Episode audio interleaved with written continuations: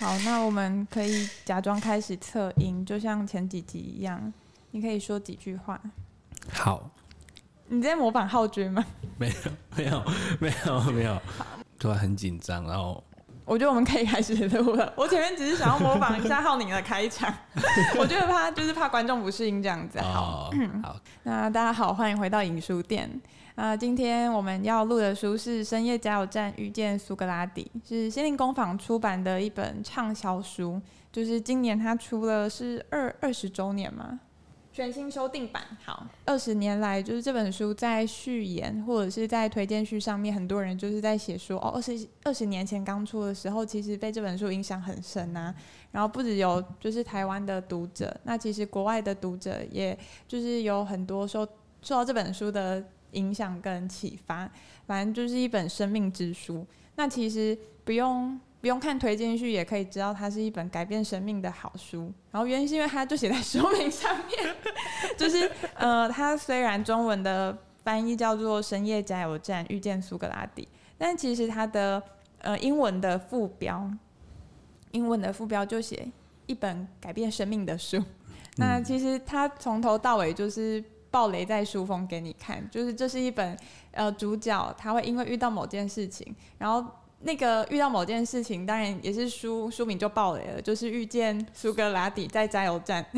那其实我觉得这本书比较特别的是，在过每一天，这就是他的结局。对，赢了作者本人就是宁静战士，然后他克服了一切的难关。他所认为的平凡日常，也就是一个战士的日常。那我其实觉得这个书名很值得玩味，意思是他在二十年前的翻译是和平勇士，可是二十年之后他变成了宁静战士。虽然其实看起来好像都是在追求内心的平静和平，没有波澜，可是我自己的解读会是，呃，以前的和平比较像是我们先稍微的。说说和，然后或者是暂时的不要打架的这种和平，可是宁静比较像是我允许一切的波涛汹涌，可是我不为所动，就是它不是叫一切停止，一切休兵，一切都不要动，而是就算一切在动，但是我的内心还是心如止水，就是一切都还是在发生，可是我知道，呃，我是我是保持自己的状态，然后我是不动的。那这个是我觉得从和平到宁静的一个我自己的诠释跟转变。然后他以前是翻译成和平勇士，是勇士，就是勇敢的人。然后现在他翻译成战士，是战斗的人。那我会觉得好像原本的勇士是，呃，你必须要勇敢，他感觉是性格的一部分，就是你有勇气的去面对一切，承担一切。可是战士，我自己蛮喜欢这个翻译的是，呃，我们。就算是平凡的无常，也都是战斗而来的。所以其实这本书的故事，作为一个小说是蛮无聊的。他他就是遇到了困难，然后结局就是平凡的日常，并不轰轰烈烈。可是其实，在宁静的这个关键字以及战士的关键字之下，就交织很多不同的篇章，然后还有可以让我们把自己放在小说情节里面的地方。那这就是我们今天的主轴。那今天主轴可能会有一点有一点散，但我觉得这就是 这就是人生。哦，我觉得那样为自己开脱不太好。可是其实我也是很，我如如果真的要讲这集有关键字的话，就是对，其实就是宁静。然后后面我们可能也会谈到一些就是跟智商有关的，因为毕竟我我我认为就是在当代苏格最接近苏格拉底的人，应该就是智商心理师或是临床心理师。那这就就。是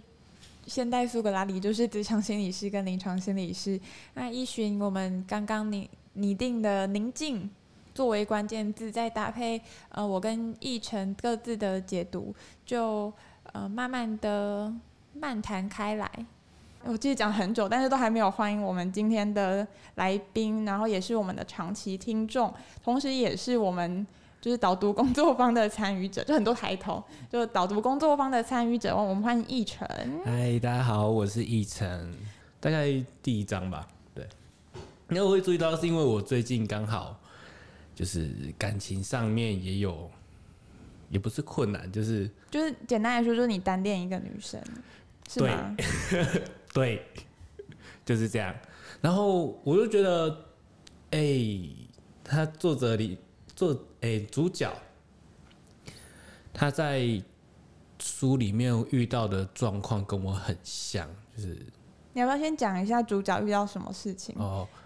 就是呃，他在遇到他那个女生之后，其实。简单讲，他就变成一个运转仔。你说男主角在第一眼对于女主角一见钟情，对，一见钟情，然后被魂的就魂不守舍。没错，小鹿乱撞，doki doki 的。然后就是在跟女主分开之后，也不断的去想说，哎、欸，女主在干嘛？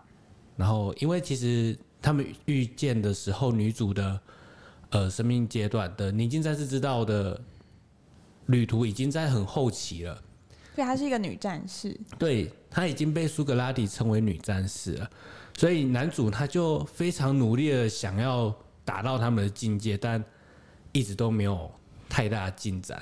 然后男主就不断不断的想着女主，然后想着她，然后弄得自己状况反而越来越糟糕。对，我就觉得这段就是反而越来越远离他，呃，男主角原本所要追求跟女主角以及他的导师苏格拉底一样的境界。没错，就反而越来越沉沦，没有没有在这条路上走，走歪了。对，我就觉得，哎、欸，跟我现在状况好像，就是把自己也搞坏了。你说你在单恋某个女生，然后整天魂不守舍的想着她，然后就是越想越迷惘。没错，然后整个情绪就变很多，然后弄得自己每天不知道在干嘛。那读就是这本书，这个情节有安慰到你吗？有，就是觉得自己不是孤单的。但但我觉得他主要是我开始照着他主角的破解这件事情的方法去做。对，我觉得有差。所以你你是怎么遵照就是书里的指示破解的？就是因为我其实我我先补一段好了，就是我自己在看这本书最大的感觉就是他真的就是一直问问题给你，所以我在想，如果你的人生遇到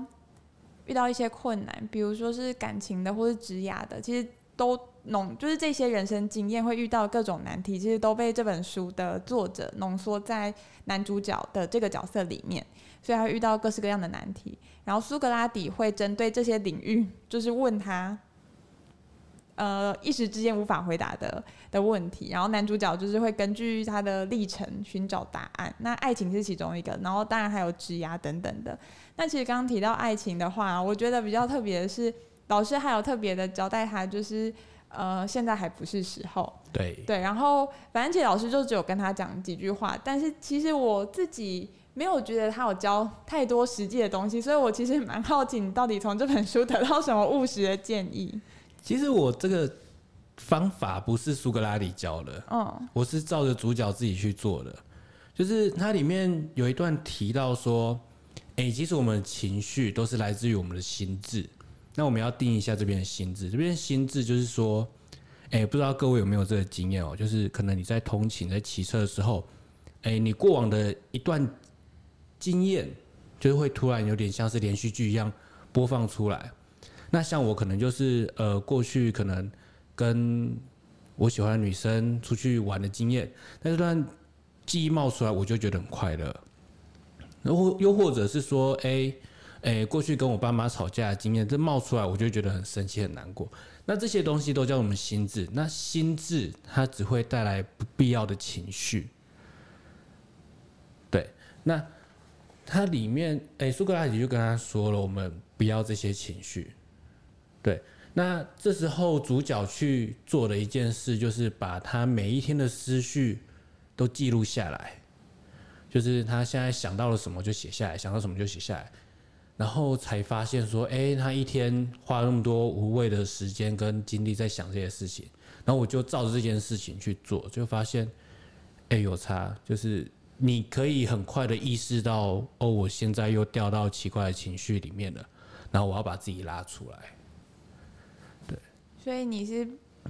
掉到某一些回忆或是情绪里面，那意思是说，嗯，你觉得这些情绪是带给你困扰，所以是不好的吗？呃，如果是快乐，我觉得当然没问题，但就是后面，比较伤心难过的情绪越来越多，那我觉得就对我是有很大的影响了。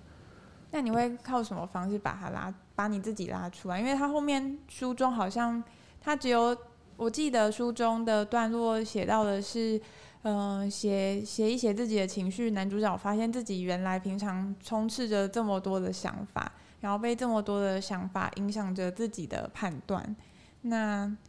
这个我这个是我从书中读到的。那你从后面读到，你就直接能说舍弃情绪就舍弃情绪吗？不行不行不行。那其实他后面还有一个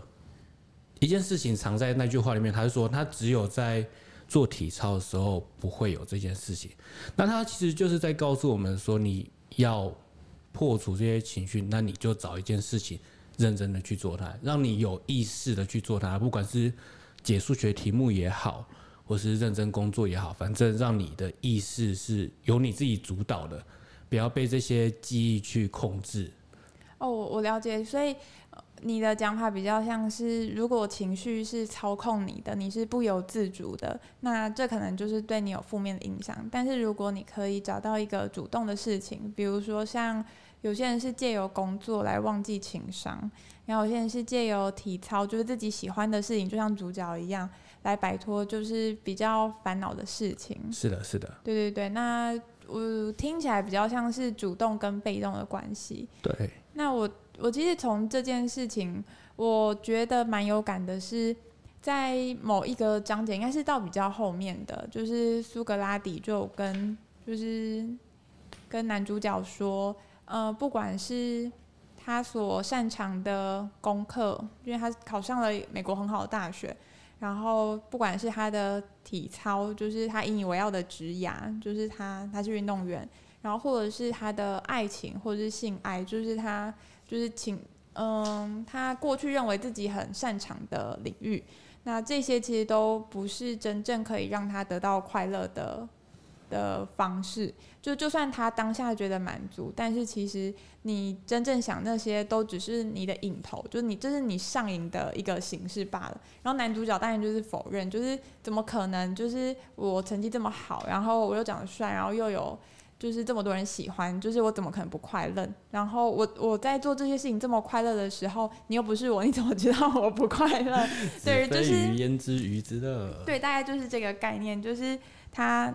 一直否认苏格拉底讲的这些观察，然后就是苏格拉底的意思是说，就是男主角并没有在享受这些事情。那他只是上了瘾，没有办法自拔。他只是怕离开这些他以为他自己擅长的地方。他利用这些他擅长的体操，他擅长的功课，他擅长的爱情关系，来去逃避自己内心真实的混乱。也就是说，就是他内心有一堆是被操控的渴望，或者是懊悔。只是他为了要逃避这个混乱，他需要一个有掌握性的东西。那那有掌握性的东西，可能就是，呃，像我刚刚讲的那。那那三样就是他擅长的体操，还有就是爱情关系跟就是课业。那也就是苏格拉底认为这些都只是他的影头而已。那我会觉得这件事情蛮有道理的是，呃，最近我有读到另外一本书，他也有提到就是上瘾这件事情。然后他让我蛮有收获的是，有很多时候我们其实在做特定的一些事情，我们只是想要有掌握感。然后来逃避我们混乱的事情，那状况跟书中的那个段落有点像是像有有点像。那像是我我有一阵子我会是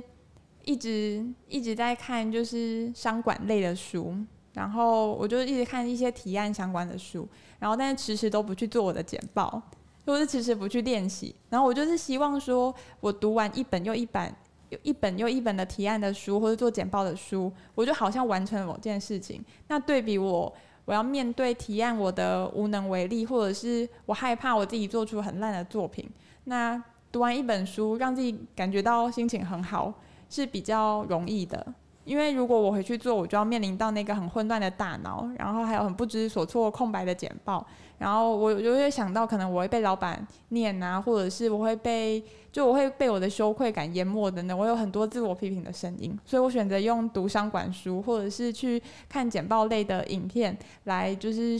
用学习的名义来舒缓我，就是呃能力不足，或者是不敢面对能力不足这件事情的一些阴影。那我会觉得这就是某一种瘾头。那、我我自己另外想到的是，很多其实，在看就是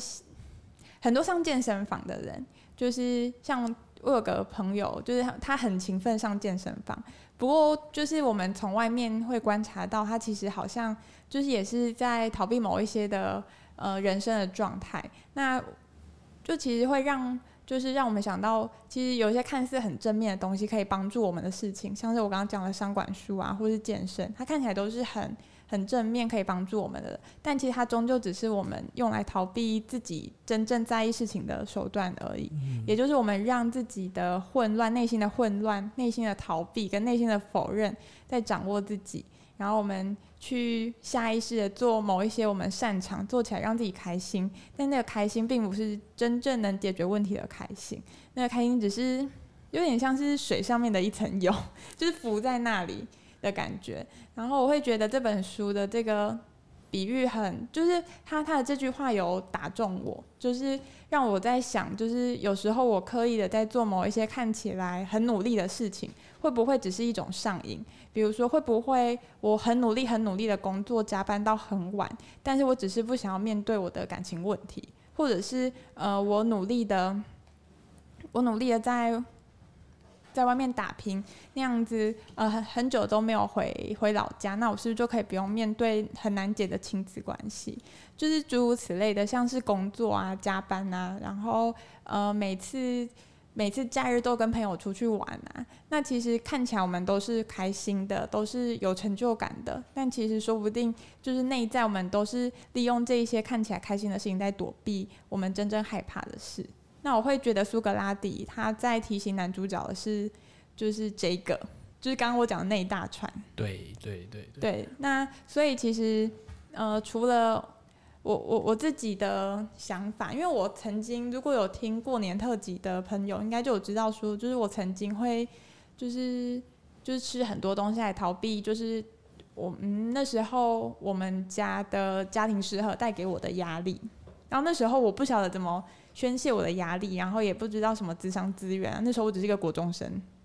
然后呃，我我我就只能靠就是让我觉得吃就是让我有成就感的事情，比如说功课，然后再就是功课已经达到了，就已经不晓得还有什么。就是你你已经掌握了一个，你就想说那，但是我还是觉得很糟糕，就是心里还是觉得很糟糕。那我就只好找到第二个让我有掌握的东西。然后后来后来我就找到哦，吃东西让我觉得很快乐。所以其实像奕晨啊，他是我的国国中同学，对对，然后他就有见证过我很胖的样子，就就那时候就是一直吃一直吃，然后我只是觉得我好像内心很空洞，我只是想要吃东西把就是内心的洞补起来，但不晓得为什么就是还是很空，然后就就越来越胖。对，完全理解，跟我现在一样。所以你现在是靠吃东西吗？就是有啦，就是很快乐，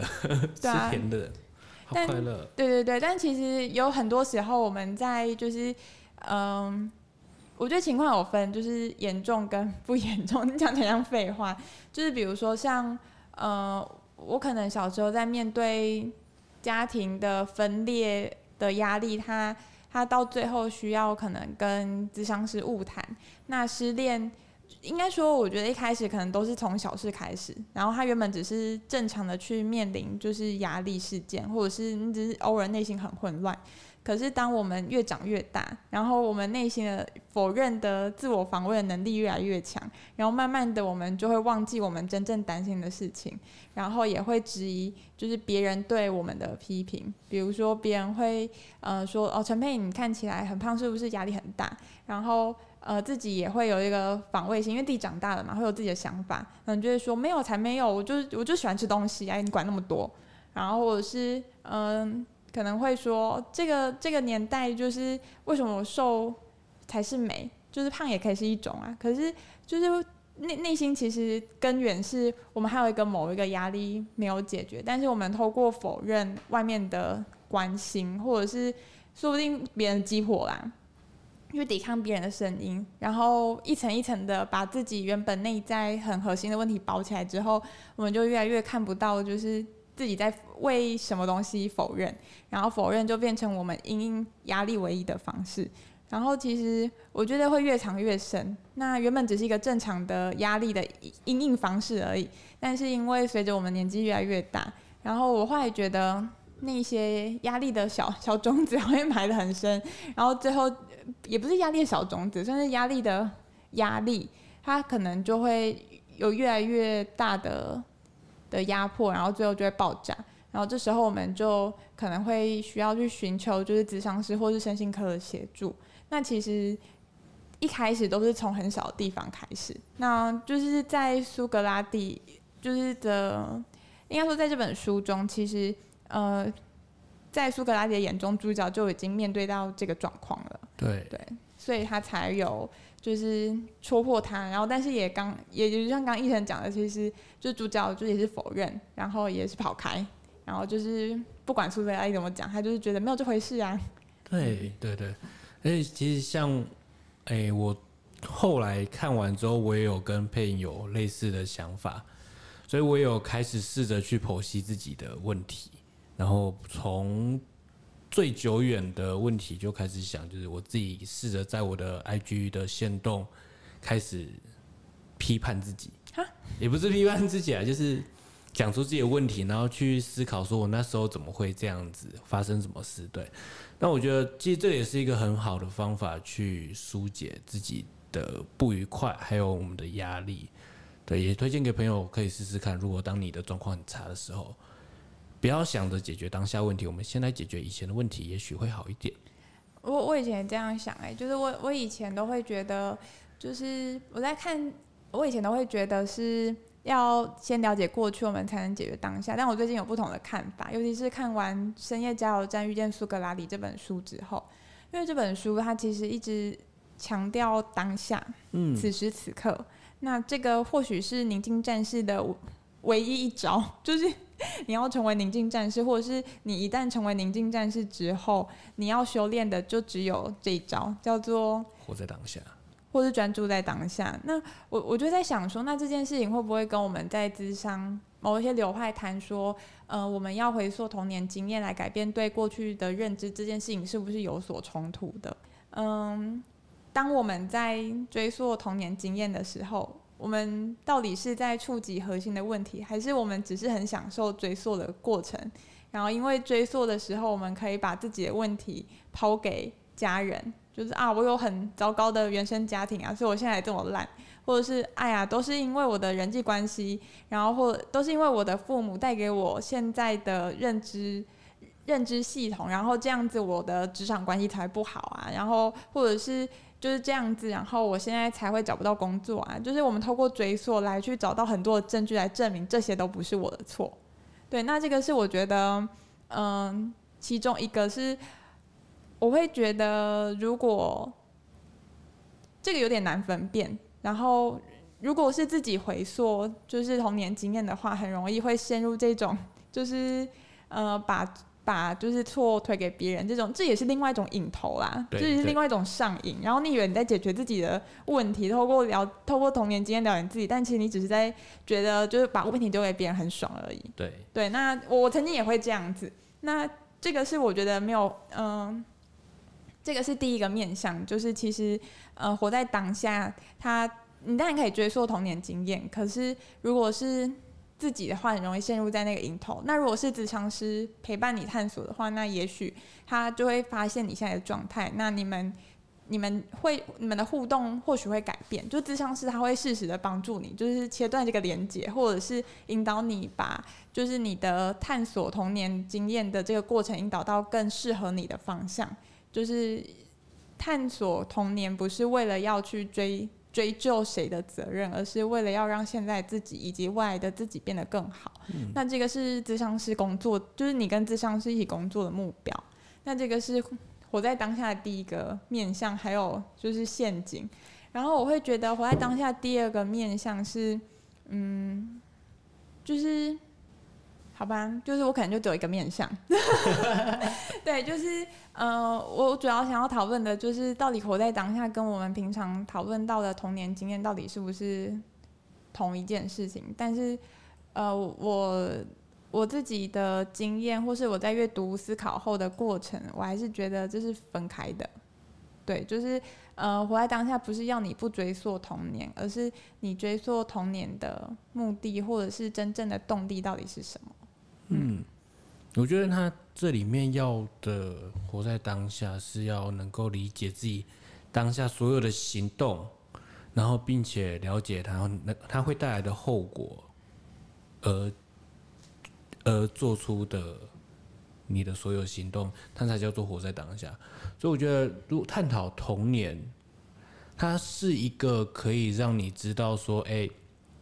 有点范本吧，就是知道，哎、如果做了什么事情，那可能会有一个什么后果，就让你知道说，，A A、你做了 A 会发生什么事情，让你现在去做一个参考。对，讲到这个，让我想到我最近在做的一个小练习，想跟大家分享，我觉得蛮有用的，就是。你刚刚讲到，就是奕奕成刚刚讲到范本嘛，那通常我们会想说，好，我童年经验这样子，那如果我做跟小时候相反的决定，也许就会是对的吧？就比如说我小时，呃，这个有点像是我小时候借由吃东西来解决我的压力，那会不会我现在不吃东西，我就能解决压力？或者说，嗯，我觉得我看到我的爸爸。就是是这样子个性的人，然后让我们家庭不幸福。那我是不是未来找一个丈夫，我找一个完全不像爸爸的人，我就会幸福了？嗯。我觉得有点像是我们都在 A 或非 A 当中找答案。嗯，但是忽略，我觉得这也是就是苏格拉底讲的。那通常我们对于很多事情，就尤其是我们被我们我们还不是宁静战士的时候。我们只会在极端当中寻找答案，或者是我们对于对于事情就只会有机械性的反应，比如说要或不要，然后开心或不开心，就是这类的二选一。但是其实，在影书店录音这么多集数之后，我们也可以发现，就是人生从来都不是二选一的，通常都是从 A 到负 A 当中有很多就是光谱线，对，无限的选择。对对对，所以其实呃，重点。我我最近在做练习，就是不是 A 或非，而是在 A 跟负 A 的区间当中，慢慢的去找一个靠近 A 或靠近负 A 的位置。就它是一个光谱，它是一个很很绵密的，就是位置。就它有很多的点可以让你去定位自己。对，所以不是说做这个决定的反面就是一个好的决定，因为。很多事情都是要看情况而定，对。那就像我们在追溯童年经验来讲，也不一定跟童年经验的情况，我们做出与童年经验相反的反应，那我们的情况就会是完美的。因为我我自己觉得，咨商最重要的察觉跟任务就是发，就是察觉说我们的我们已经长大了，然后我们已经长大到足以呃发现我们自己需要帮忙。然后我们也确实到了一个不一样的环境，那我们有能力让自己变得更好，变得更更更完整。对，那那时候我们可以放弃，或者是转换一些小时候思考事情的方式。那这个思考不是放弃，而是知道我们有很多很多的选择。那也要感谢我们一开始原有的选择，让我们活到现在，可以走进咨商室来面对自己。那我会觉得不要否，就是避免否定掉原本的自己，而是。把这个原本的自己的选择摊开来，来发现哦，为什么我当初这样选择？那为什么我当初会就是这么成功，可以走到这里来？那这都是自己的一个历程。那也是为什么就是苏格拉底这本书，我觉得很珍贵的地方是，他很多东西都只有写到一两句，然后就就停了，就点到为止。他不会试图的把你就是人生的路，或是遇到的挫折，就是全部都。巨细靡遗的写出来，他他不会把你的所有的问题给你一个固定答案，没有，因为每个人的人生经历不同，你得到的答案都是完全不一样的东西，所以你只能靠着这些问题自己去找出你自己的答案。但我其实觉得好慌哦，就是 就是你知道我的老毛病又犯，我就觉得你到底为什么问的问题但不给我答案？但是就很明白了，就是因为每个都是看情况，所以当然苏格拉底就是没有办法。给你正确的答案，或者是唯一的答案，因为其实终究我们都要变成自己的苏格拉底，我们要问自己这些问题。那当然啦、啊，就是我们在变成自己的苏格拉底之前，也许可以 可以找咨商师。我觉得我已经我已经成为就是咨商业配大师了，就是嗯、当然咨商的费用是蛮大的一笔支出，但是如果情况允许，或者是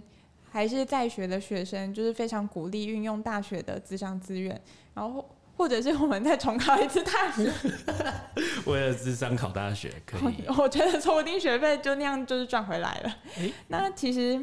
我会觉得就是跟资商师的关系很像，就是在。加油站遇见苏格拉底，你在咨商室遇到咨商心理师或是临床心理师，那其实这个过程就是咨商师也不会给你个答案，他会借由某一些的方法让你回答属于自己的答案。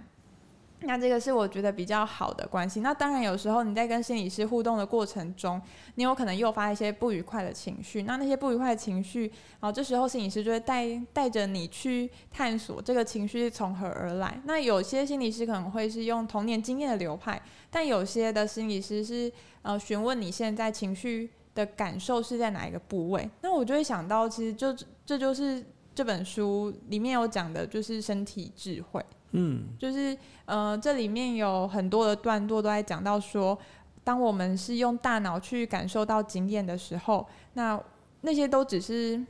那些都只是知识经验，但不一定是智慧。但是我觉得那样讲很抽象，因为它根本就没有定义。但是我觉得他要讲的是，也许那一些我们从经验或是读来的、看来的，我们很多的时候都没有变成是我们可以行动或是反应的一部分，因为我们都只是把它装进去，然后过过了一两天之后就忘了。它就是从来都不是属于自己，它就只是一个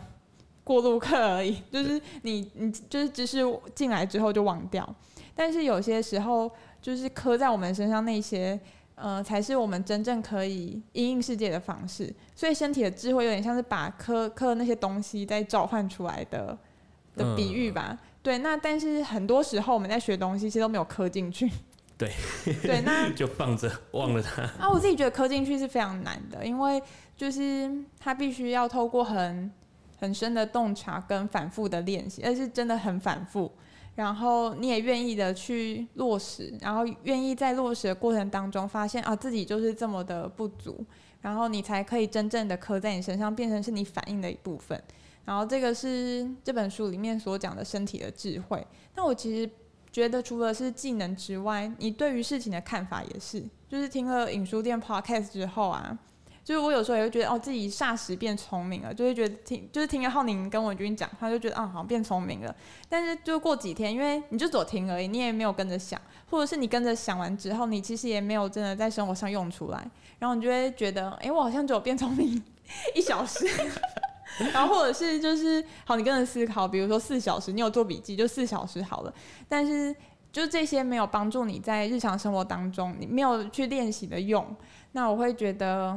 我啦，以我自己来讲，就我还是就是原本的我，我只是就是换的滤镜，然后看到自己觉得啊，好像看起来变漂亮了，然后看起来变得不一样，看起来变就是上了智慧滤镜，但其实就是时效过了，跟现实动态一样，就是会不见。嗯，对，那呃，我觉得身体智慧是个蛮抽象、蛮难的。那像啊，我刚刚跳题了，就原本在说学习是这样，那情绪也是这样子。呃，我们看到一件事情，觉得比如说我们看到自己的爸妈这么的北蓝，觉得很生气。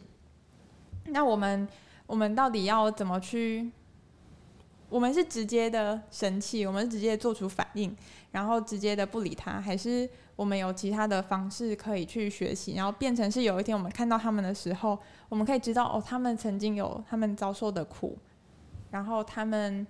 现在这个样子是因为不得不，然后他们也尽力了。就是我觉得这些情绪的反应可能很难，就是看心理。心理励志书籍之后就能马上翻转的，你可能要在落实当中反复的去想，然后或者是在人生体验的时候，跟人家相处的时候，有时候细细的再去品味，或者是再去，就转念间，但有转念间这件事情，但是转念之后要怎么变成你平常的判断，其实还是蛮长一段路。然后这是我觉得这本书身体智慧要描述的段落，但是其实没有讲这么多，他就只有用身体智慧这四个字带过。有够简略，嗯，骗人。对啊，那这个是我觉得这本书很很特别的地方啊。就像刚刚奕成讲的，他其实就是真的只是问问题而已，然后很多时候都是靠自己要找出答案来。那我身为一个很害怕思考、很害怕想出答案的人，我就会觉得，嗯，这本书蛮适合当做一个定期的读物，就是就算你不想事情，这个世界还是会逼着你 想事情，就是这个世界还是会呃，在你不想面对的时候，就是给你很多的苦难啊，或是打击啊，然后让你。不得不的去思考到底人生的意义是什么，然后这时候就很适合读《深夜加油站遇见苏格拉底》。然后我觉得针对那些问题，你可以写下答案，比如一月的一月一号的时候写，然后二月一号的时候写，就每个月写，甚至是一年一次。然后会觉得它可以见证人生的某一个轨迹，因为他问的，他其实小说里面塞的那些问题啊，都是会在不同时候你就突然读懂了。嗯，我也很难讲，就是。哪时候会读懂哪一些？因为每个人就就不一样，所以我其实也不会，也不会说这本书适合每一个人。但是我想你人生中至少会有你这么一个时刻会被这本书的某一段打中。嗯，对，这就是一本这么特别的书。那你有什么要补充的吗？没有。好，那我们今天好像可以到这边。我自己，我自己就是还是蛮喜欢这本书的。然后我自己会。